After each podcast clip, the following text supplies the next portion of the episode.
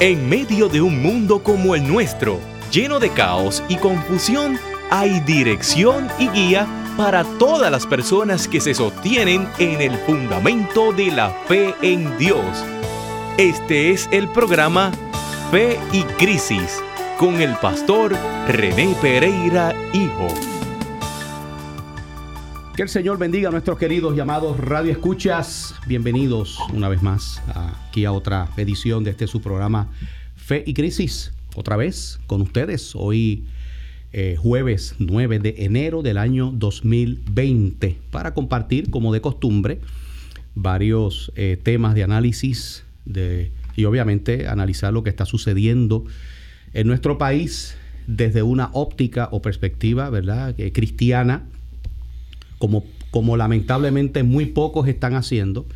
Y algunos que lo están haciendo, están haciéndolo de manera incorrecta. Y me refiero a que ya salen por ahí gente irresponsable, tengo que decirlo, porque son bien irresponsables, afirmando que lo que está pasando en Puerto Rico de primero María y luego de este, este temblor, este sismo, con sus réplicas que nos han afectado y que ha causado daño mayormente en la parte sureste, suroeste perdón, del país, eh, que eso es juicio de Dios. Dios está enojado con Puerto Rico y lo está castigando. Ya han habido personas por ahí que han dicho eso, ¿verdad? Y eso es algo que realmente nadie, nadie puede decir ah, de esa manera. Eh, Así que yo creo que es irresponsable y no, no abona nada positivo, ¿verdad?, a, la situación que estamos pasando. Me acompaña Pastor Wilfredo Borrero. Dios te bendiga, Wilfredo. Bienvenido. Dios te bendiga, René. Dios bendiga a los, a los radioescuchas y este, esperamos que todos estén, ¿verdad? Tranquilos dentro de todo, ¿verdad? Porque estamos viendo, René, que la gente está eh, desesperada. Sí, no, de, de, eso voy a hablar, Wilfred, de eso voy a hablar. Este, y yo espero que me puedan entender lo que yo voy a decir, porque es que lo tengo en mi corazón eh, y ya estoy viendo que esto se está saliendo de proporción. Eh, no quiero de ninguna manera que usted piense que yo estoy siendo insensible. Eh, todo lo contrario, estamos muy conscientes de que hay muchas familias en Puerto Rico que han sufrido pérdidas, pérdidas graves, han perdido sus hogares, sus, sus vehículos eh, hay miles de personas mayormente concentrados en la parte suroeste del país que llevan ya algunas noches durmiendo a la intemperie o bajo tiendas de campaña porque sus casas sufrieron daños estructurales y no es seguro, no se sienten seguros pernoctando debajo de sus techos, ¿verdad? Eh, estamos conscientes de eso, sabemos que todavía hay muchos lugares en Puerto Rico donde no hay energía eléctrica y no hay agua, entonces eh, como Coto Laurel. Sí, sí, sí, todavía hay lugares así. Pero yo quiero decir lo siguiente. Y mayormente quiero que me escuchen mis hermanos cristianos, mis hermanos en la fe. Esto es un evento natural que sabíamos que aproximadamente cada 100 años ocurre. ya eso, se, eso se venía ya diciendo hace tiempo. Pero es como el cuento del lobo, ¿verdad? Y, y, y la gente, nada, ¿verdad? No, no, no, le damos. Pero, pero mire, esto esto tiene una explicación totalmente natural porque hay unas placas tectónicas que rozan entre sí, se producen los sismos en algunos lugares más frecuentemente que otros. Yo estoy consciente que en Puerto Rico no es frecuente el, eh, esto, no estamos acostumbrados y por eso puedo entender perfectamente que hay muchas personas que emocionalmente no ven el... Eh, esto para ellos es algo novel, porque el último terremoto que hubo fue en 1918, que fue mucho más devastador que este, que, que, murieron, que murieron decenas de personas, incluyendo niños en aquel entonces. Verá que hubo muchos daños mayormente en, la zona oeste del país. Y fue hace mucho tiempo atrás. Y los que vivieron eso, pues ya están, ¿verdad? A menos que tengan 115 este, años o 110 años, ¿verdad? Que, es difícil porque para tú acordarte tienes que tener ya cierta edad. Y si fue en 1918, pues tiene que haber nacido en 1902, 1903. Esa, esa, generación pertenecía a. Este, esa memoria pertenecía a la generación. A una generación que ya no están con nosotros, ¿verdad? Eh, y desapareció de lo que se llama la memoria colectiva. Pues mira, nos ha tocado a nosotros, ¿verdad? es pasar por este episodio que había ocurrido ya en el siglo XIX, 1860 y pico, por ahí también habían ocurrido unos terremotos fuertes. Es lo, más atrás que se, que se recuerda, que se registra, ¿verdad? Luego 1918 y ahora. Eh, pero yo quiero decirle lo siguiente, mi hermano y mi hermano, usted tiene que tener calma.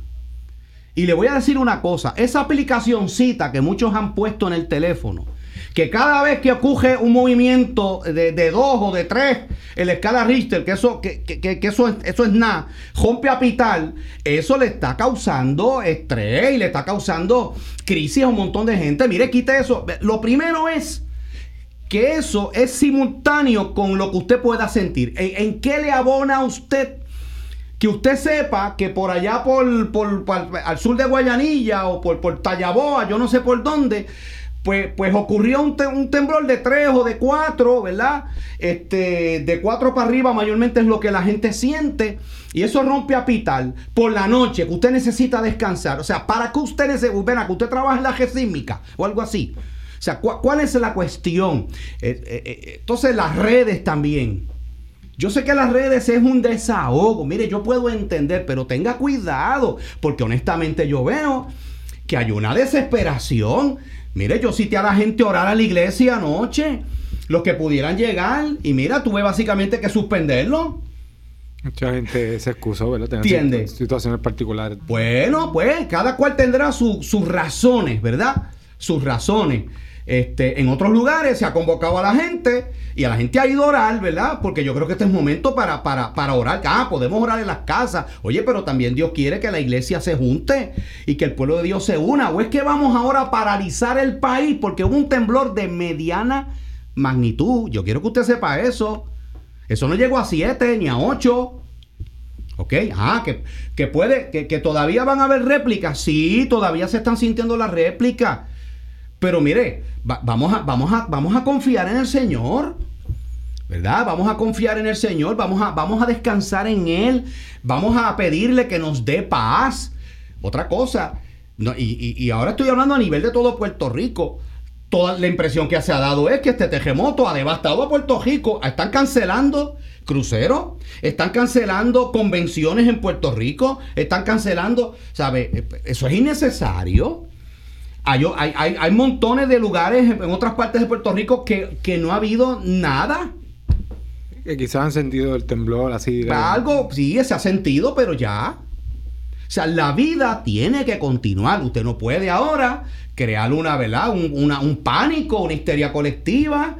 ¿Tú entiendes? Y cada vez que hay un temblorcito sale gritando en la caja como un loco. Mire, no. Vamos, vamos. Y hablo mayormente con los que. oye, oye, tanto que nosotros cantamos que Cristo es nuestra fortaleza, que Él es nuestro sustento, que se entiende que aunque la tierra tiemble, tenemos que cantar, que... es un corito bien conocido. Un corito, aunque la tierra tiemble, tenemos que, pues, pues está temblando, pues, ¿sabes? Pues, pues, ven acá, o sea, aférrate al Señor. A este tiempo, mis hermanos, es momento... Oye, para uno poner su esperanza en el Señor. Ah, que, que lo material. Pues si la Biblia dice que no te hagas tesoros en la tierra donde todo se destruye. Así es. O sea, vamos a vivir la palabra, porque qué bonito es sentarnos en la iglesia ¿ah? a escuchar predicaciones y a cantar cosas que honestamente no lo creemos nada. Eso es así, René. Mira, he escuchado, ¿verdad? Y quizás este, tú has escuchado ya gente ¿verdad? que nos cuenta que, personas que conocen no quieren dejar las casas este por por, por, temor a que pues este les roben y eso y lo otro, ¿ves? Es, ese que es lo que estás hablando, ¿verdad? Ese apego a lo material. Este, yo, yo, ¿verdad? tengo que decir lo siguiente, René, yo entiendo perfectamente lo que estás diciendo como ministro del Señor. Pero quería también decir lo siguiente, mire, mi hermano, quizás esto es nuevo para usted, pero ese miedo, esa ansiedad, canalícela al Señor, que es lo que está diciendo el pastor bueno, La palabra dice echando toda vuestra ansiedad sobre Exactamente, él. Exactamente, lleva la ansiedad. Entonces, ¿qué mejor que tú ir a orar con un grupo de hermanos que están en la misma situación que tú? Claro. Porque todos estamos en el mismo, pues barco. Pues vamos todos a unirnos, vamos a orar. Pero no por eso vamos a dejar de hacer este, esa, esa, esa vida en, iglesia. Este, pues porque estoy pensando en quedarme aquí, porque no quiero ir allá, porque si, si pasa algo mientras estoy allá, pues. Me joban en la casa. ¿Tú entiendes? Este, pierdo la. O sea. Que, quizás es la mente de muchos, ¿verdad? Pero yo no, estamos diciendo de todo. Honestamente, esto para mí saca a la luz que si se desata una persecución contra la iglesia, ¿sabe? Este, honestamente, eh, eh, mm, apostatarán de la fe. Muchos gente. Tú sabes, mira, vamos, vamos a confiar en el Señor, vamos a, vamos a estar tranquilos. Él está con nosotros, vamos a, ¿verdad? Y claro, que, que, sentimos un poco de temor, sentimos ansiedad, sentimos, ¿verdad? Porque es algo que no estamos acostumbrados. Sí, somos humanos, por favor. No estoy diciendo aquí, ah, el supergigante de la. Bueno, o sea, yo, yo, yo he tenido, yo he sacado tiempo para orar. Anoche mi esposa y yo estuvimos orando, tú sabes, y, hemos orado en, mi familia. Como yo sé que otras personas, otros hermanos lo han hecho, ¿verdad? Lo estuvimos haciendo también. Claro, ¿entiendes? Y, y, pues, y confiar en el Señor, que, que, él lo, que Él nos cuida, que Él nos protege, ¿verdad? Pero, pero a mí me preocupa de nuevo ver esa actitud de, de que va más allá de, de, una preocupación, un temor normal. Sí. Dejar que el temor te domine. Te domine. Como, entonces, como, como Pablo decía a Timoteo. Sí. Dios no nos ha dado espíritu de cobardía. De cobardía, exacto. Sino de amor. Bueno, dice que el perfecto amor echa fuera el temor. De, de modo que el que teme no ha sido perfeccionado, dice la palabra. Ah, pues, o sea, o sea, eh, eh, esto es algo que también nosotros tenemos que autoevaluarnos. Mi reacción ante las crisis de la vida, normales, porque esto es normal, ¿sabes? Esto es normal. Los huracanes son normales, ¿ok? Los huracanes. un mundo corrompido. Pues claro, no sorprendáis como si alguna cosa no. Pero si es que ahora mismo en otros países está pasando cosas peores, ¿te entiendes? O sea, eh, nuestra reacción demuestra cuán aferrados estamos nosotros a esas promesas de Dios. Y estoy hablando con la gente del Señor. O sea, yo obviamente yo puedo entender que una persona que no tiene la esperanza de Cristo en su vida no va a tener esa fortaleza. Eso es así. Porque el que no tiene esperanza, pues que, todo, que, por cierto, no sé si es verdad, escuché, René, una noticia de que aparentemente un caballero se quitó la vida porque perdió la casa. Sí. Yo escuché eso, no sé si... eso es de esperarse. eso salió, salió, Pues yo no sé, yo no sé, pero Aparentemente ayer me dijeron que... Pero, mira, Wilfred, cuando, cuando cerró la Corco para allá para los años 70, que cerraron las petroquímicas de Guayanilla, hubo, hubo gente que, que, que trabajó muchos años allí en esa, en esa industria, en esa... Eh, eh, petroquímicas, ¿verdad? Eh, y que de momento lo perdieron todo. Allí se pagaba muy bien, hubo gente que tenía muy buenos salarios, ¿verdad? trabajando en esa industria. Y hubo gente que se privó la vida. Sí, porque se, se, vieron sin... Cuando ocurrió el, en el, 1929, ocurrió la gran debacle económica de los Estados Unidos, donde las bolsas de valores colapsaron totalmente. Hubo ejecutivos que se tiraron de las ventanas de los edificios, se quitaron la vida porque se, eh, eh, se, acostaron millonarios y se levantaron este, pelados. Porque esas cosas pueden pasar. Porque lo material es así. O sea, todo en este mundo es así. Y tanto que lo decimos y tanto que lo dice la palabra, pero a la hora de los mameyes, como dice el jíbaro, mira, ¿entiendes? Y pues pero nosotros los que somos de Cristo se supone que tengamos una perspectiva diferente y no estemos por ahí este este entonces entonces contaminando a otros también. Eso es otra que lamentablemente tengo que decirlo, eh, escuchan cualquier cosa en las redes sociales, que es lo que tú decías ahorita, René, y empiezan a darle para, ahora mismo hay una teoría de conspiración que si que si hay una una perforadora de, de, de, ¿Qué es embuste? De esto de petróleo ahí, que si eso es lo que está causando. que, estaban perforando, buscando que gas natural por ahí, por esa cosa. Y que había un barco allí. Entonces digo, pero, pero ¿dónde sacan esto? No, la Guardia Costanera se activó y vamos a ver si es verdad, porque solo empezaron... A ese nivel. Si no, fueron de la... Y, sobrevolaron y buscaron, no hay ninguna barcaza. La única barcaza que había era una barcaza que estaba saliendo de uno de los puertos del sur con petróleo para, para, para Santa Cruz. Que tú sabes que hay unas refinerías allí en Santa Cruz. Este, no, ¿sabes? Y, salió un irresponsable diciendo que iba a haber un terremoto de 8.0 en estos días. Un tipo ahí. Eh, ah, en un par de horas. Ese tipo deben arrestarlo. Ese tipo, ese tipo, esa persona creando una histeria está creando histeria colectiva. No, eso es irresponsable. Nadie puede predecir cuándo va a ocurrir un terremoto. nadie. Pudiera pasar. Eh, es que nosotros estamos, y, ya creo que hay gente que ha tenido que haber leído y, estudiado esto ya hasta la saciedad todos estos días. Nuestra, nuestro país está en una zona sumamente eh, eh, ¿verdad? Este, propensa a, a temblor no y tanto como en otros lugares, que es o sea, si viviéramos en el cinturón de fuego, pues estaríamos acostumbrados, Wilfred. Estamos acostumbrados. Mi papá ayer compartió de que hay unos profesores chilenos que él, ¿verdad? Que cuando él era, mi papá fue profesor de la católica en Ponce. Y hubo un temblorcito de esos temblorcitos y salieron todos los estudiantes corriendo y ellos se asombraban, pero ¿por qué están corriendo? Si esto, esto no es, esto no es nada. Porque para ellos, ¿verdad? Lo normal es. Eso es normal este todo el tiempo. Y la gente aprende a vivir con eso. Claro, yo puedo, de nuevo, yo estoy, ¿sabes? No me malinterprete. Yo, yo sé que esto es, esto es algo nuevo para mucha gente. ¿Ok? Y lo nuevo, las cosas que nos trastornan la vida súbitamente, nos, ¿verdad? Este, nos afectan. Y nos cambia, o sea, nuestra vida cambia. Y ha habido un evento como el huracán María que cambió la vida, ¿verdad? De mucha gente. Y ahora este otro evento. Pero mire, la vida es así. ¿Qué otras cosas cambian la vida? Que un día usted se siente un dolorcito y va al médico y el médico le dice, tienes un quiste, tienes algo ahí, vamos a chequearlo y te hacen una biopsia, tienes cáncer y tienes que someterte a un tratamiento para, para sobrevivir el cáncer que te va a cambiar toda tu vida en un instante, una visita al médico. De momento te levantas por la mañana y recibes la noticia de que un familiar, un hijo, un padre, Dios no lo quiera, pero eso puede pasar, fallece. Una mamá, pues eso, te cambia tu vida súbitamente.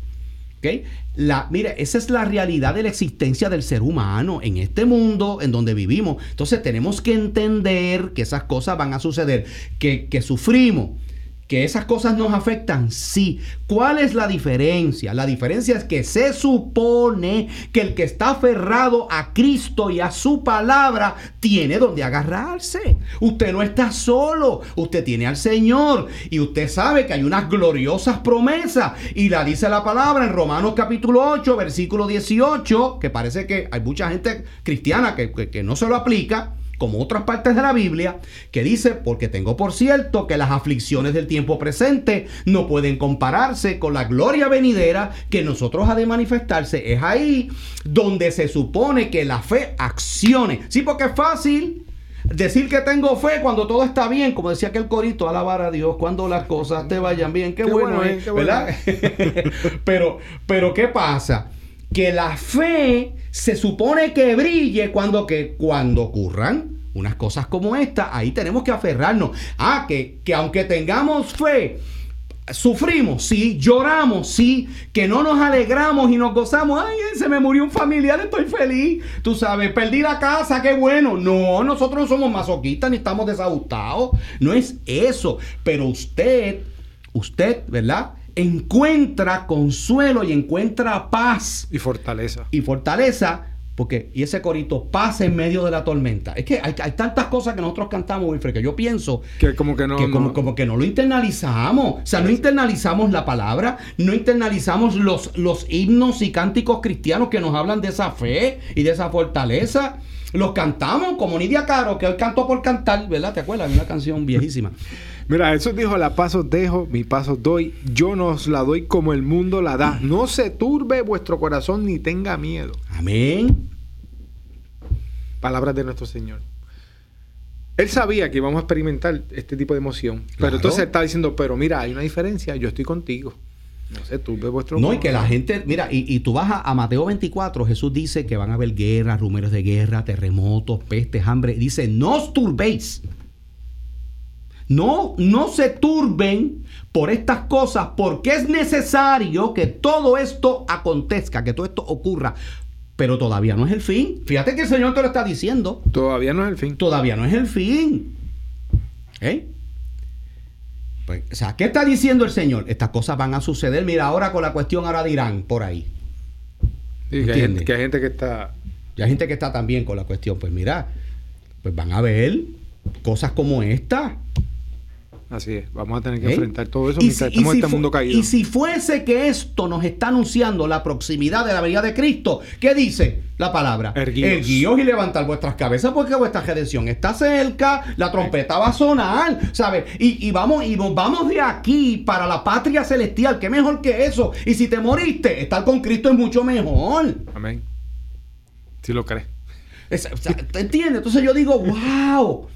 Entonces, ¿qué está pasando? Yo entiendo perfectamente que hay muchas personas que no están fortalecidos en la fe. Y eso, es, esa es la realidad. Aquí hay un hermano que dice que eso no muestra de una fe blanda. Claro que sí. Y yo le doy la razón. Yo, yo entiendo que, que debemos, este, mira, René, el ejercer la fe comienza en las cosas pequeñas y, y lo tengo que decir. Tú ves a veces la vida de muchos creyentes, cuando tú la analizas, no oran, Oran cuando están en la iglesia. Exacto, totalmente. No leen la palabra, le escucha lo que el pastor dice los domingos. Exacto. Entonces, ¿por qué, qué se puede esperar? Le entra por aquí en el culto y le sale por acá. Porque tú le preguntas al otro día de qué predicó el pastor, cuál fue el pasaje que usó, y no te lo saben decir. Pues no estaba, ¿sabes? Pero está, mira, mira, mucho. Con la maldita cosa esta, mira, ahí. Ahí. Con el grillete. Tiene un teléfono en la ah, mano para que En vez de dejarlo en el cajo o en vez sí, porque yo, yo, tengo uno. Este, este, así, esto pasa que. Eh, sí, pues para que nos escuchen por la radio. Están escuchando del, la radio. El celular, los que no, no, que no nos ven. No saben qué maldita cosa es esta de lo que estoy hablando, ¿verdad? El celular. El celular se ha convertido para muchos en una piedra de tropiezo. Eso es una herramienta, es un instrumento de comunicación, ¿verdad? Usted se mantiene enterado. Oye, pero tenga cuidado también. Entonces, eh, aquí la Manalipe dice, eh, también están los que salieron corriendo para los Estados Unidos como si allá las cosas estuvieran tan seguras, ¿verdad? A punto de una guerra de desatarse, ¿sabe? Que, mira, es que el problema no es donde estés. Porque tú puedes morir en Estados Unidos, puedes pues morir claro, se puede estrellar el avión que te fuiste a Estados Unidos. O sea, mira, la, la, la, la realidad de la vida es esa, este... Tú me entiendes, y hay que, pues, hay que, hay que confiar en Cristo. Lo que estamos diciendo es, hermano, ¿ok?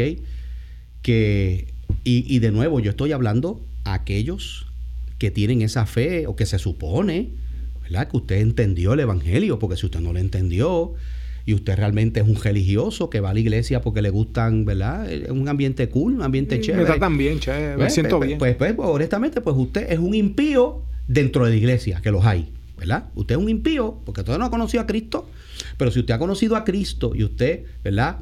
Creyó en las promesas del Señor y, dio ese paso tan importante, ¿verdad? De confesar a Cristo como su Señor y Salvador, pues hay un fruto del Espíritu Santo, ¿verdad? ¿Y cuál es el fruto del Espíritu? Paciencia, templanza. ¿Qué es templanza? Fíjate, ese fruto, ¿verdad? Eh, el fruto del Espíritu tiene muchas características, ¿ok? Fe, ¿verdad? Este, dominio propio, templanza. ¿Qué es templanza? Es eso mismo. Templanza es que se le cae el mundo y usted se mantiene que usted mantiene el temple. Sí. ¿Eh? Bueno, este, lo que citábamos ahorita, el versículo donde Pablo dice a, Timoteo, mira, porque no nos ha dado Dios espíritu de cobardía, sino de amor, poder, dominio propio, que es templanza. Es lo mismo, o sea, Pablo vuelve a repetir eso, o sea, entendemos que el Espíritu de Dios nos ayuda a controlar las emociones, templanza, a, a coger esas emociones y llevarlas a, Cristo. Esos pensamientos, llevarlos cautivos a Cristo, pero eso es por medio del Espíritu. Eso hay que orar para eso, hay que pedirle al Señor que nos ayude. Mire, usted se siente ansioso, pues mira, vaya a la palabra de Dios, Señor.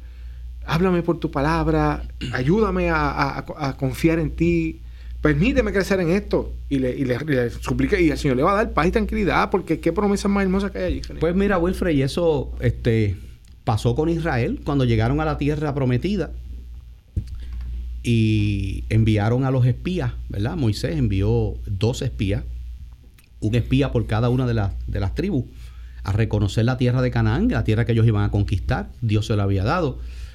Oye, ellos habían experimentado y ellos habían visto el poder de Dios en Egipto por medio de las plagas y cómo Dios los cuidó de, del poder de Faraón, que era el, el rey y Dios con minúscula de Egipto porque eh, los faraones eran dioses vivientes para, para, para la, religión egipcia.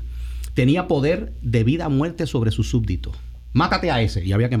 Al momento. O sea, no, que hay que leerle los derechos, que hay que, hay que sobre celebrar un juicio. Mátate a ese. Van y lo mataban. O sea, control total. Dios los protegió de Faraón. Eh, cuando, cuando Faraón va con sus ejércitos, ellos vieron la, eh, eh, la, columna de fuego que Dios los detuvo al ejército de Faraón en lo que ellos cruzaban el Mar Rojo. Y cuando se tiran a cruzar los ejércitos y los carruajes eh, del ejército faraónico, se ahogan porque se cierra el mar que Dios había abierto. Ellos vieron salir agua de la peña, ellos fueron alimentados todos esos años con maná, una comida que nunca ellos habían visto, que Dios les daba todas las mañanas con el rocío de la mañana. Los alimentó de codornices cuando pidieron carne porque estaban hartos de comer maná. Y Dios les dijo, ah, que, queremos comer carne. Eh, nos acordamos de los, aros, de, los, de los ajos y los pueros y, y, la carne que comíamos en Egipto, pero se le olvidó los fuetazos que cogían en la espalda cargando ladrillos, ¿verdad? Eh, eh, qué cosa, ¿no? O sea, o sea, ven todo eso, las obras de Dios, llegan allí ven las ciudades amuralladas y, y, llegan aquellos espías, 10 de ellos diciendo, Dios nos engañó, Dios nos trajo aquí para que muramos a manos de esta gente. Vimos esas ciudades y eso no hay quien entre para allá adentro. Unos gigantes. Allí los hombres, eh, los, hombres, que moran en esas ciudades son gigantes y nosotros éramos como como, como, como, con langosta. Porque cuando tú estás asustado, tú ves todo más grande de lo que es. Exactamente. Entonces, eh, eh, eh ¿sabes? Dice que esa noche, esa noche lloraron, murmuraron contra Dios, tú sabes. Se olvidaron de que, oye, pero ven acá, el Dios que nos libró de la tierra de Egipto, que nos cuidó por estos 40 años en el desierto, que la ropa no se desgastó, los zapatos no se desgastaron, que teníamos luz. Ok, gratis. Porque había una columna de fuego y, sombrita. Sombrita en el desierto porque había una nube que cubría el campamento de los hijos de Israel. O sea, Dios no nos faltó, pues no nos va a faltar ahora. Pues yo se los olvidó. Y así pasa mucho hoy día. ¿Entiendes? Es así. Eh, mira, y en resumen, tengo que decir lo siguiente. Ese pueblo que vio todo eso y llegó a la tierra prometida habiendo esa, gente, esa, gente, Dios dijo, ahora no van a entrar. que, eh, esa generación murió. Esa generación, Dios lo dejó, a, desierto quieren, y, lo, y lo dejó allí, en el desierto, murieron todos. Se levantó una nueva generación que fueron con Josué los que entraron. Entraron y conquistaron. Pero con todo y eso, René, aún este, habiendo, habiendo atravesado todo esto y habiendo visto a, Dios obrar a su favor, tenían que entender, porque mira, eso es lo que pasaba, miraban las cosas materiales. Sí. Tenían que entender que, que, valía más la presencia de Dios en sus vidas que todo lo que habían dejado, porque en algún momento, como quieras, iba a dejar este mundo. Y, tenía, ellos tenían la oportunidad de disfrutar ya desde acá toda de la, presencia de Dios. Tiene toda la razón, pero mira la actitud de Moisés. En un momento Dios se hartó, porque hermano, Dios a veces se cansa, ¿sabe? Y Dios dijo, mira Moisés, yo estoy cansado de este pueblo. Introdúcelo tú a la tierra prometida y ve tú pero yo no voy para allá adentro con ustedes. Y, y Moisés dijo, espérate, espérate, Señor, Señor, tú has dicho y tú prometiste que tú ibas a estar con nosotros. Pero si tú no vas a entrar con nosotros a la tierra prometida, déjanos aquí contigo en el desierto porque preferimos estar contigo. La presencia de Dios. La presencia tuya. Eso es lo que estoy diciendo. Preferimos estar en el desierto con tu presencia que en Canaán con buenas casas y con buena de esto sin tu presencia. Porque lo que vale es la presencia de Dios en nuestras vidas. Y le dijo, en medio de este jabolú. Eso es lo que vale. Claro, y le dijo, si tu presencia no va a ir con nosotros, no nos saques de aquí. ese es el corazón de un creyente. si tengo la presencia de Dios en mi vida, si estoy con Cristo, lo tengo todo. Estoy completo en Él. Bueno, lo cantamos muchas veces. Sí, pues sí, yo sé que lo cantamos, como muchas cosas que cantamos. Pero Sí, pero es, que en medio, es verdad, yo, y vuelvo y repito, como tú bien lo has dicho, Gené, uno puede entender que en nuestra humanidad uno sienta emociones. Claro. Pero lo que se hace con esas emociones es, lo, que, es lo que hay que mirar. Si dejamos que eso no, nos inunde y dejamos que sacamos al Espíritu Santo, le, echamos para el lado, porque si eres creyente tienes al Espíritu Santo, y no la escucho y no le creo sus promesas, pues entonces vamos a vivir en angustia y, así mismo, entejados como la avestruz. Pero si tú, mira, si tú has confiado, entiendes que el Espíritu Santo está contigo este, y te acompaña, pues vamos a, en el nombre del Señor, vamos a fortalecernos, vamos a coger valentía y vamos a hacer lo que tenemos que hacer. Mira, ahora mismo hay gente viniendo de San Juan a meterse a Guanica a ayudar a gente. Y yo, es admirable, porque ellos están dejando, allá están tranquilos. Digo, puede ser que hayan sentido temblor y eso, pero no están a este nivel. Metiéndose allí, entonces, a, pues mira, la iglesia te ha llamado ahora más. La primera. Deberíamos, todos vamos para allá, vamos a bregar. Seguro. Vamos a la pausa. 837-1060, no se vaya. Eh, yo creo que eh, tenemos que hablar de esta realidad, que muchos no, eh, mucha gente no está hablando de esto, ¿ok? Eh, y, yo oigo, y yo oigo gente hablando de otras cosas que no, que no son las que se deben hablar. Hay que recordarle al, pueblo de Dios, ¿verdad? Eh, las promesas gloriosas que el Señor nos ha dado y, animarnos, mis hermanos. Decimos esto, ¿verdad? Para que nos animemos y, cobremos fuerzas, las fuerzas del Señor y sigamos adelante. Regresamos en breve. ¿Estás buscando un lugar donde te sientas amado, aceptado y en familia? ¿Estás interesado en crecer espiritualmente y recibir formación bíblica sólida? La Iglesia Bíblica Emanuel es la congregación que tú necesitas. Nuestra familia quiere ser tu familia. Ven y visítanos. Estamos en la comunidad de Playita Cortada, en la carretera número uno, junto a la escuela intermedia. Nos reunimos todos los domingos a las 10 de la mañana y los miércoles a las 7 y 30 de la noche. Nuestro teléfono 787-845-7375 y 787-553-9707. Y recuerda, Dios tiene un plan maravilloso para tu vida. Estamos de vuelta con ustedes al programa Fe y Crisis. Tenemos algunas noticias por aquí que queremos compartir con ustedes. Nos informa, ¿verdad? Este sale el periódico El Vocero de hoy que Proyecto Dignidad está esperando la certificación de como partido, habiendo entregado más de la totalidad de los endosos requeridos. Obviamente, pues nos dice el licenciado Juan Manuel Frontera que es el encargado, ¿verdad? Este, vicepresidente y asesor legal de Proyecto Dignidad, pues que por todo lo sucedido ha habido una demora más grande de esa certificación. Una vez esa certificación se le entregue, pues ya, ¿verdad? Es oficial el que el partido ha quedado inscrito.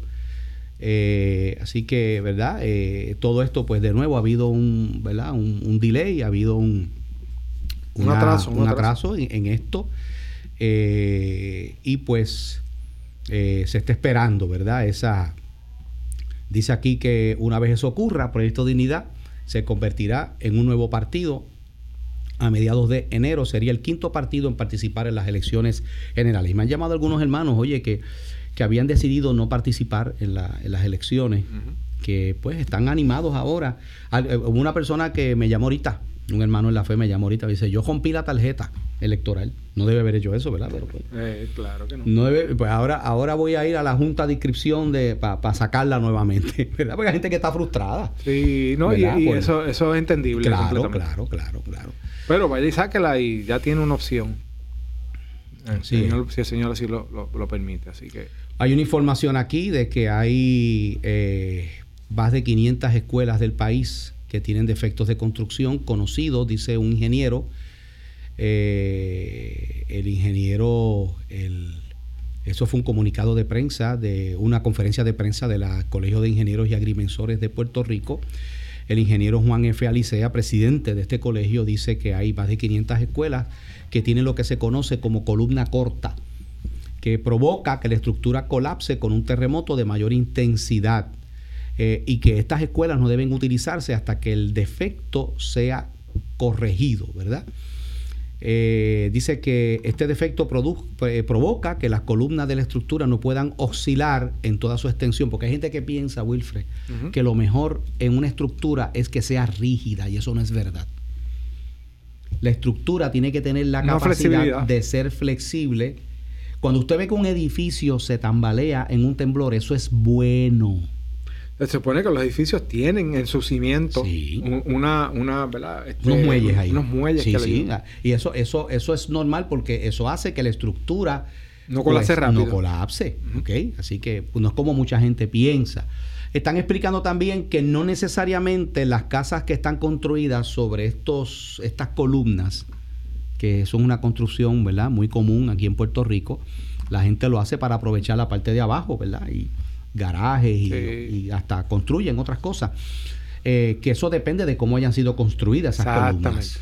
Yo he visto casas que están completas. Sí, sí, sí. Lamentablemente, lo que pasa, Wilfred, es que aquí, pues, en medio de la situación económica, mucha gente, para abaratar costos, eh, en vez de contratar ¿verdad? Un, un, experto que le haga un plano y un análisis estructural, pues yo voy donde Cheito, fulano, que construye casa el fulano, o, aquí entre los vecinos, aquí pues somos una parcela, bien parcela, ¿verdad? Eh, aquí conocemos. Aquí con, entiende, entonces son gente pues, pues que sabe ligar cemento y saben hacer pues, columnas. Quizás saben hacer columnas, pero lo, que requiere para, para que eso sea, ¿verdad? Quede bien, pues ¿Cuánta carga? Tú has hecho un estudio de carga, tú has hecho un estudio de suelo para saber si tienes que meterle pilotes ahí a esas columnas. Y eso, eso, requiere que la gente, claro, eso requiere, claro, eso que eso hay que pagarlo. Y hay gente que no puede pagar eso, ¿verdad? Si no, mire, pues construya su casa, haga una buena zapatita y construyela. Terrena. En, terrena y ya está. Y se, y se evita eso. ¿Verdad? Pero, lamentablemente. Lamentablemente, y, hay que unirnos, René, como, como iglesia, para ver cómo ayudamos. Pues vamos a ver, que hay iglesias que están ayudando ya. Sí, hay iglesias y grupos que están ayudando a estas personas allá. Este, Especialmente en el área de Guayanilla, Guánica, Yauco. Nosotros este domingo este, yo estaré haciendo un llamado en nuestra iglesia, ¿verdad? Y, lo voy haciendo desde ahora para los que puedan traer algunos artículos de primera necesidad para llevarlos allí. Eso es, ¿verdad? Y vamos, y vamos en, en pick-up y oramos con esa gente y le damos unas bolsitas de, ¿verdad? De, de, le llevamos una de seguro este, y, se le ayuda, Suministro, ¿verdad? Claro, claro, claro. Nada, este, eso es lo que tenemos, Wilfred, en cuanto a lo que informa el Colegio de Ingenieros. Eh, mire, eh, de nuevo, no se ponga a escuchar rumores en las redes, no le dé credibilidad a todo lo que la gente postea en las dichosas redes sociales este, tú sabes, manténgase en informaciones oficiales confirmadas. Allí salieron con que, ¿verdad? Ya lo que dije ahorita, de la que están que perforando y que un barco ahí, yo no sé dónde, no sé dónde sacaron eso. Fotos que eh, sacaron. Y después ahora salió un video que en 2016 un avión, alguien desde un avión, se ve el video, pues toma allí en Ceiba, tomó de cerca como si fuera una, una de esas este una plataforma. una plataforma allí este flotando y se ve verdad pero es que no sabemos sabe no sabemos quizás esa plataforma es de otra cosa y, están pensando que es una plataforma petrolera. El Golfo de México al sur de Texas y todos esos sitios están llenos de plataformas petroleras perforando en el mar. Sí, La realidad es que eh, la realidad es que quizás este algunos correlacionan eh, estudios en ciertos lugares que quizás ha afectado el lo que llaman el taladral o los, o, los estudios eso han afectado quizás en ese lugar, pero eso son cosas que, que honestamente, ¿verdad? No, no, no, en Puerto Rico para empezar no lo están haciendo. no, no, no, no, Esto es algo natural, como tú dijiste al principio del programa, no, no debemos dejarnos arrastrar. Porque ya nos habían dicho que hay un lapso de que cada 100 años se debe estar sintiendo eso, ya se había dicho de antemano, se había hablado, ¿verdad? De que en algún momento podía ocurrir y que pues tenemos que estar preparados para esa realidad. Puerto Rico está rodeado de unas fallas geológicas, esas fallas están activas y pues van a ocurrir eventos naturales, eso es natural, ¿ok? Son eventos naturales porque hay unos roces, hay unas placas tectónicas que se mueven y que y algunas están, unas se alejan una de la otra, otras rozan lateralmente, así, ¿verdad? Y, otras, y otras chocan de frente y una se mete debajo de la otra lo llaman su, eh, subducción. ¿Eh? Y eso, eso es así, son eso pasando en muchas partes del mundo, ¿verdad? Y pastor, ¿y qué tiene que ver eso con la venida de Cristo? Mire, mi hermano, déjeme decir una cosa. Eh, hay señales que, ¿verdad?, que, que parecen estarse cumpliendo. Pero uno tiene que ser responsable con eso. El que se ponga a decir ahora que, ¿verdad? Y a estar diciendo que, la medida de Cristo es inminente y todas estas cosas, mire, eso nadie lo sabe. La, la, venida de Cristo es inminente, ciertamente, pero ¿cuándo será? Bueno, pues claro. Sí, pero cuando yo me refiero a inminente, que la gente está esperando que, que, esto ya, tiene que, ser ya, la semana que viene, tú sabes. Ah, no. No, ¿sabes? Eso nadie lo sabe. Este, hay, hay, una tarea que realizar. Este, mientras el día dura, hay, trabajo que hacer en el reino del Señor. Eso es lo que hay que señalar. Este, cuando tú lees este, en Mateo 24 y vas viendo lo que eh, va el Señor describiendo, tú te das cuenta que Él dice, y esto es principio de dolores, ¿verdad? La situación este, importante que hay que mirar en, ese, en esos versículos es que el Señor regresa cuando se haya llevado este evangelio a todas las naciones, claro. a los que Él tiene dentro de su plan. Cuando eso se cumpla, entonces Él viene. Pues, y eso no lo sabemos nosotros. No, no sabemos. ¿Cuándo va, a completarse eso? Así que... Mira, Wilfred, hay un artículo eh, que quisiera compartir que salió en Protestante Digital, escrito por José Hotter. Y tiene que ver con mucho de lo que nosotros hemos hablado aquí en esta mañana, en el programa de hoy. El título de este artículo es Un cristiano ignorante, el rechazo del conocimiento. Y esto es interesante, Wilfred, porque yo recuerdo que hubo un momento y eso como que ha ido cambiando un poquito, pero todavía queda de eso. Que en el pueblo cristiano se metió esta idea de que el mucho estudiar y el mucho eh, profundizar en, las, en la palabra, en la doctrina cristiana, que eso era como, como tú no ser espiritual, que, que la persona espiritual es la persona que está buscando como experiencia, sueño, como que sentir cosas en mi cuerpo, que se me paren los pelos, tú sabes, yo tener visiones. Ese, eh, ¿Verdad? Eh, hay gente que cree que, que eso, esa es la persona que, que, que está más llena del Señor, ¿verdad? Tan, es así, por ejemplo, que, hay gente que va a una iglesia donde, donde se estudia la palabra, donde se predica la Biblia expositivamente, y el pastor no está eh, cogiendo por todo el púlpito y a grito pelado y hablando este, lenguas este, que, no, que no se interpretan en, medio de la predicación, ¿verdad? Contrario a lo que la Biblia habla con respecto al uso del correcto don de lengua, ¿verdad? Entonces dice que ese está ungido, ese está lleno del Espíritu Santo. El que brinca, el que grita. Porque, porque, que... porque está galillado, porque, porque está tojonco. ¡Ah! ¿Me entiendes? Y todo ¿entiendes? Entonces, eh, eh, y brinca y, y, y, riega aceite, ese. Entonces. Eh, Pero el que está exponiendo. El que está predicando la palabra tranquilamente. Pausadamente. Ah, ese está apagado, ese no tiene unción, ese Dios no lo usa. Aquí no se siente el Espíritu de Dios, porque hay gente que piensa que el Espíritu de Dios está relacionado con ese tipo de ambiente. Con, esas emociones. Es, que, que, mucho de eso es pues, claramente fabricación emocional. Esa es. la realidad. Pero eh, hay, hay, entonces se creó una aversión en el pueblo cristiano en un momento dado, Wilfred, y eso era bien generalizado, porque yo me acuerdo de eso donde estudiar la palabra. seminario. Sí, estudiar. Se, menospreciaba. Ah, el mucho estudio.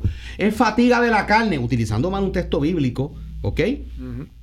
El mucho estudio es fatiga de la carne, o si no, diciendo, este, eh, ¿verdad? Este, la letra mata, pero el espíritu es el que vivifica que está sacando el texto de contexto porque está hablando de la ley de Moisés, dentro del contexto de que la ley de Moisés lo que produce es muerte. Muerte. Y es la realidad. Claro. Porque te muestra tu pecaminosidad. Exactamente, ¿ves?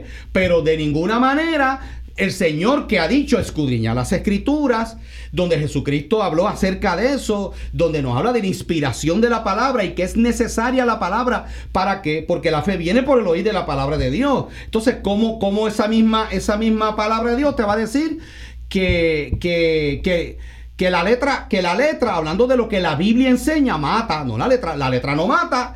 Si el evangelio es poder de Dios para salvación, decía Pablo, ¿verdad? Hablando de la Biblia. Pero obviamente, como hay, hay gente que como lo que le gusta es ese otro tipo de, de, de, de cosas, ¿ves? Y ahí es que está lo espiritual, ¿verdad? Y la unción y el poder.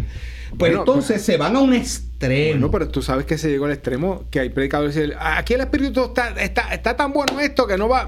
Sí, yo me acuerdo de eso. Mire, hermano, el culto estuvo tan y tan glorioso que no se pudo predicar. ¡Wow! Pues entonces no estuvo glorioso nada, fue un desastre. Un desastre. Un desastre, porque no se, no se ah, expuso la palabra. fue pura carne. Eh, pues, Después, la carne tuya. Ah, no, ¿cómo tú vas a decir eso? Fue tu carne.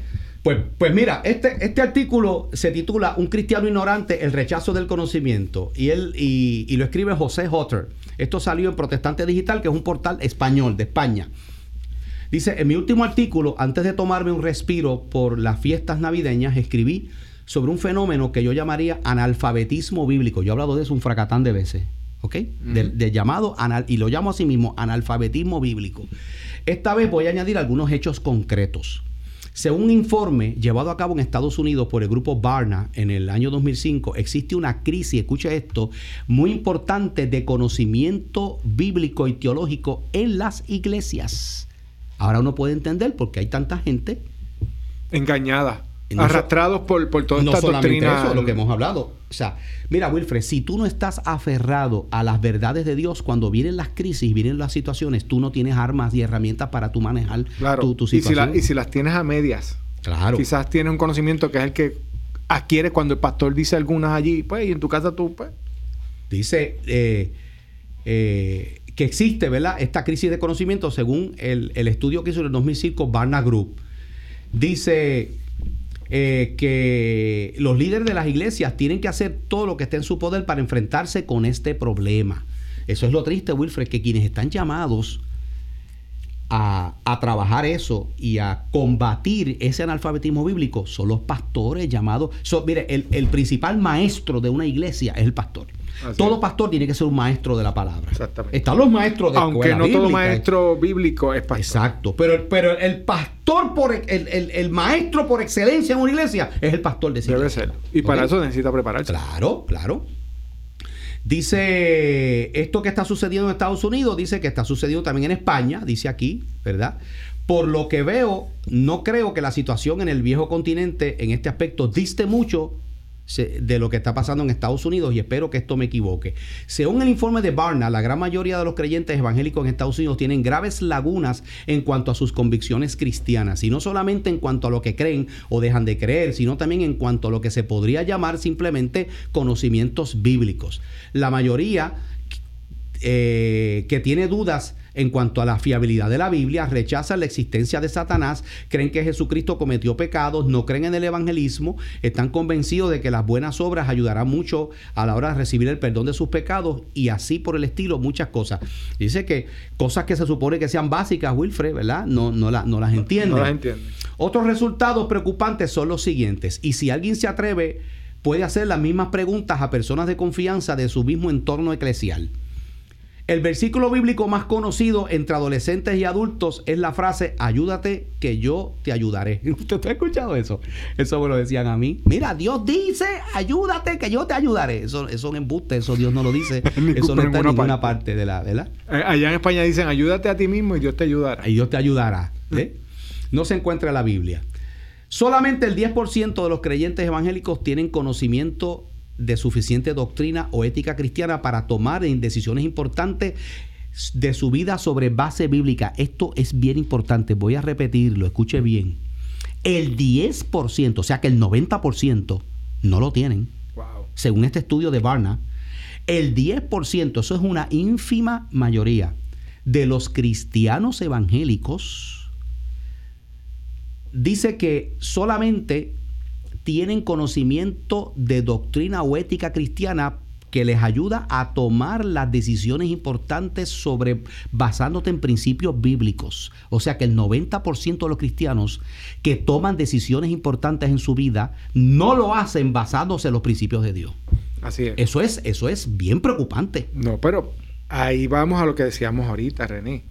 ¿Por qué tú crees que hay cristianos que en medio de, de- de- de situaciones como la que estamos viviendo o del huracán María, sin consultar, a, olvídate, agajan los bártulos y se van? Sí, ¿no? Pues porque no entienden, no tienen esa base Claro. doctrinal sólida que les enseña que tú primero consultas a Dios para entonces ver si la voluntad de Dios es que te mueva o no te mueva. Si él que, hay cosas que uno dice, pero eso se cae de la mata. Sí, pero hay muchos que, que No, carecen no, de no, eso. no. Dice que solamente el 1% de los evangélicos encuestados, esto fue en Estados Unidos, ¿ok? Estaba de acuerdo con 13 principios bíblicos como válidos para sus vidas personales. Un 1%. O sea que el 99% no estaba de acuerdo con esos principios. ¿Cuáles serían esos? No sé. ¿verdad? Pero, pero, Sería interesante ver. pero ese estudio, ese estudio tiene que, ¿verdad? Tiene que, que aparecer por ahí. Eh, lo podemos buscar. Gary Birch se refiere a entrevistas con jóvenes que querían empezar sus estudios en el Wheaton College, una prestigiosa escuela bíblica de Estados Unidos. O sea que a quien les hicieron esta pregunta no era cualquiera. no pues. era cualquier cristiano, era, era a, a jóvenes que Que iban a comenzar estudios teológicos en, un, en, un, en una universidad cristiana, Wheaton College. Estos estudiantes que representan a casi todas las denominaciones evangélicas y que proceden de prácticamente todos los diferentes estados federales de los Estados Unidos, se caracterizan sobre todo por su tremenda ignorancia en hechos fundamentales de la fe cristiana. Un tercio de los futuros estudiantes de seminarios no podían poner en orden cronológico Abraham, los profetas del Antiguo Testamento, la muerte de Cristo y Pentecostés. ¿Ok? Que eso se, eso se estudia en escuelita bíblica. La mitad no era capaz de poner en orden cronológico Moisés, el nacimiento de Isaac, la muerte de Saúl y el exilio de Judá. Un tercio no sabía que Mateo era un apóstol del Nuevo Testamento, una tercera parte, ¿ok? Quiere decir que dos terceras partes este, este, pues sí lo entendía. A la pregunta de relacionar un libro bíblico con ciertas historias del Nuevo Testamento, un tercio desconocía de los viajes de Pablo, que los viajes de Pablo salen en el libro de Hechos. La mitad desconocía que la historia de los sabios de Oriente salía de Mateo y la mitad no sabía que la historia de la Pascua judía se relata en Éxodo. El famoso teólogo de la Universidad de Yale, George Lindbeck, dijo lo siguiente sobre el conocimiento cada vez más escaso de la Biblia desde su perspectiva. Y citamos, cuando yo comencé en el seminario de Yale, Incluso aquellos que no tenían trasfondo evangélico conocían la Biblia mejor que aquellos que hoy día nos vienen de familias evangélicas. Lo mismo piensa el teólogo y autor David Wells. Él dice lo siguiente, con creciente incredulidad estoy observando cómo las iglesias evangélicas se están convirtiendo en iglesias teológicamente analfabetas. ¿Por qué? Hago un paréntesis. ¿Por qué? ¿Sabe por qué? La culpa la tienen los pastores que no le están dando el alimento espiritual a las iglesias. Wilfred, es a veces uno dándoselo porque yo sé que yo se lo doy. ¿Ok? Y aún así. Nosotros procuramos darle. ¿Entiendes? Y aún así tenemos personas que, ¿verdad? Que porque tú le puedes dar, pero hay una parte que tiene que hacer la persona también. Claro. ¿Te entiendes? O sea, no, no, tú, no le puedes este, echar la responsabilidad de tu vida cristiana al pastor, porque cada persona es responsable de su vida cristiana y de cultivar su relación con Dios. No puede estar que el pastor te esté diciendo, lee la Biblia, oraste. ¿Ah? Eh, eh, eh, está, o sea, no, por favor. Eso tú lo haces con un nuevo cristiano, pero tú llevas ya tiempo los caminos del Señor. Se supone que tú puedas comer solito. Así se supone, pero eso es lo que está pasando. Pero esa es la realidad y eso está ocurriendo, pero esto se debe, Wilfred, a que lamentablemente muchas iglesias le han restado importancia a esa, ese conocimiento de la palabra porque entienden que eso no es provechoso, que eso no es espiritual, que eso no me ayuda en nada. Entonces están buscando supuestamente la, en la experiencia emocional ¿Ok? En, que, en, que, en que el pastor me ponga la mano, me echen aceite, me tiren para atrás y hagan ciertas cosas, ¿verdad? Porque eso es lo que me va a resolver, eso es lo que me va, ¿verdad? etcétera, etcétera. Eso es lo que lamentablemente mucha gente está buscando y entiende que es lo que necesitan para su salud espiritual. Y no es así. Dios nos ha dado las herramientas que necesitamos, dice el apóstol Pedro, porque todas las cosas que pertenecen a la vida de la piedad nos han sido ya dadas ya. ¿Ok? Y dice, y, siendo así, vosotros mismos poniendo toda diligencia, añadida a vuestra fe virtud, a vuestra virtud que conocimiento, al conocimiento, dominio propio. Y sigue hablando por ahí, dice, porque si estas cosas están en vosotros, ¿verdad? Serán de provecho. Claro. René, este, quizás alguno pueda anclarse, yo sé que cada poco tiempo, este, anclarse eh, para excusarse eh, y decir, mira, yo no tengo que estudiar, este, conocer este, eh, teología, porque teología es conocimiento de Dios, ¿verdad? Vamos a aclarar, ¿sabes? Cuando hablamos de teología estamos hablando del conocimiento básico de la escritura. Yo no tengo que hacer eso porque allá, este, para el tiempo en que la iglesia primitiva estaba, eso, eso, no existía. Ellos pues oraban, y, y pues, porque algunos razonan de esa manera. Ellos oraban, dependían de, la guía del Espíritu y, y, pues tenían a los apóstoles allí que les enseñaban y eso, y, y eso era suficiente. pero, cuando tú miras Hechos capítulo 4 y te da una foto, es una explicativa de la vida de los primeros cristianos, te dice, y perseveraban en la doctrina de los apóstoles. Exactamente, pues entonces, pero hay gente que no sabe eso porque no estudia, ah, René. Y era, era una iglesia metida en la palabra. Nos escribe Rey Ruiz y dice, entendemos, tienes razón en parte. Y, me gusta lo que él escribe, ¿verdad? A mí me gusta que me escriban estas cosas porque así yo puedo aclarar unos puntos, pero la en la palabra Jesús dijo, dijo en Marcos 16 que estas señales seguirán a los que creen. Pues vamos a hablar de eso, fíjate. Ahí está la clave. No estamos diciendo que Dios no hace milagros y Dios no hace señales. No estamos diciendo eso. Dios es el mismo. Pero si tú te das cuenta, dijo Jesús que las señales seguirán, no que los que creen seguirán las señales. Y eso es lo que está pasando. El problema es que la gente está buscando en una supuesta disque experiencia del Espíritu Santo que no pueden ser verificables bíblicamente. ¿Ok? Y a todo, a cualquier cosa por ahí llaman que eso es Dios hablando, que eso es el Señor. Para eso Dios nos dio la escritura, para examinar y probar los espíritus. Para eso Dios nos dio una herramienta para filtrar todo lo que escuchamos y lo que vemos a, la luz de que de esa verdad bíblica. Porque Porque si alguien sabe hacer milagros y señales, son los demonios también. Así es. ¿Ok? Así que hay que tener cuidado. Lo único que el diablo no, falsifica y no puede falsificar es la verdad de Dios en su palabra. ¿Ok? Por eso dijo que el cielo y la tierra pasará, pero su palabra no pasará. Ahí es que tenemos nosotros que estar metidos para que podamos tener discernimiento que lamentablemente, ¿verdad? Este, tanto necesitamos. Tengo, tengo, tengo al pastor Rolando que está por aquí. Pastor, estamos al aire. Dios te bendiga. Dios te bendiga, varón. Dios te bendiga. Excúsame la interrupción. No, ya, ya tenemos que terminar, pero, pero tiene, tiene dos minutitos, pastor, adelante. Nos está llamando desde Pensilvania, pastor. De luego, yo no estoy, el programa está buenísimo, tiene que seguirlo mañana o el lunes o la semana que viene, pero déjame decirte algo, yo creo que es un reto esa encuesta también para nosotros, sí. los llamados de sana doctrina porque que estamos saliendo de lo que es la enseñanza de la palabra a buscar grandes edificios, eh, grandes medios de comunicaciones y cosas, y nos estamos olvidando del pueblo, nos estamos olvidando del discipulado evangelístico, nos estamos eh, olvidando de lo que es eh, el, el, el, estudio de la palabra en los hogares, por medio de la familia, los padres, nos estamos olvidando de dar la enseñanza y el evangelismo casa por casa, yendo a los perdidos, enseñarle la palabra. Y yo creo que la semana que viene hay que seguir con este programa. Bueno, pues ya, ya está comprometido. La semana que viene, eh, ¿verdad? Te vamos a llamar para que hablemos de esto. Dios te bendiga, pastor. Un abrazo. Dios te bendiga mucho. Amén. Pastor Rolando Díaz, ¿verdad? Desde allá, desde Pensilvania. Nos despedimos, ya tenemos que terminar. Gracias, Pastor Wilfredo. Y seguimos confiando en el Señor, mi hermano. No se, no se atribule, eh, tranquilo, ¿verdad? Así que será entonces hasta mañana con el favor de Dios. El Señor les bendiga. Dios les bendiga. Escucha el programa Fe y Crisis de 10 a 11 de la mañana por WCGB. Y recuerda, la fe vence la crisis.